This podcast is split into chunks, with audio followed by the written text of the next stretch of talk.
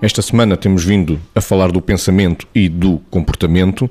Qual a relação entre pensamentos, emoções e comportamentos, Vitor? Temos vindo a falar disso e temos dito que se eu penso de uma maneira, tenho tendência a sentir algo que tem a ver com aquilo que penso e depois a agir em conformidade. Traduzindo, não é?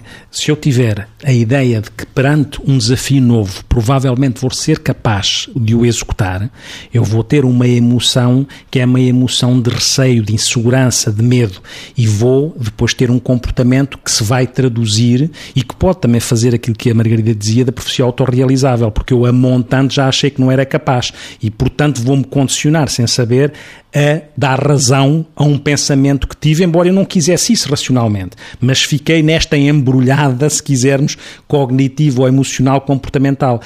E há muitas distorções cognitivas que se traduzem nisto e que os ouvintes perceberão. Por exemplo, eu posso ter um pensamento sistematicamente polarizado. Sempre, nunca, tudo nada. E a vida não é assim. Este pensamento polarizado traz-me problemas.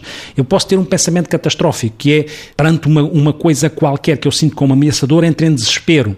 Ou posso utilizar um filtro mental em que vou só escolher aquilo que tendencialmente pode ser negativo enquanto leitura para mim.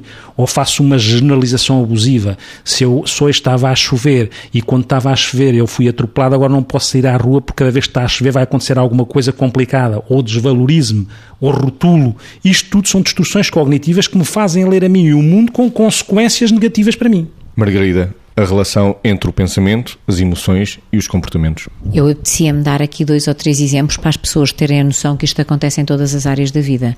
Ou seja, uh, um aluno que vai para um exame ou vai para um teste com a confiança de que fez a sua parte e que agora o melhor acontece e, portanto, com um certo otimismo e uma boa autoestima, a probabilidade que tem de não ter, por exemplo, problemas que decorram de uma situação assim chamada de ansiedade de desempenho e que, portanto, devido a essa ansiedade fique, como as pessoas dizem em linguagem comum, bloqueado, a probabilidade que tem disso não acontecer é elevada, porque a autoconfiança com que partiu era boa ou de outra maneira também na vida profissional, aquelas pessoas que têm que ir fazer uma intervenção em público e que estão convencidas que sempre, porque alguma vez lhes correu mal, eh, que sempre quando falam em público vão ter problemas, ou se vão esquecer, ou vão gaguejar, ou, bom, isto é determinante pela emoção que vão experimentando ser ali uma emoção ameaçadora e com muita probabilidade o resultado que vão ter também é mau e não vão, não, não, as coisas não vão correr assim tão bem. Da mesma maneira que as pessoas, por exemplo, bastante autoconfiantes e com boas experiências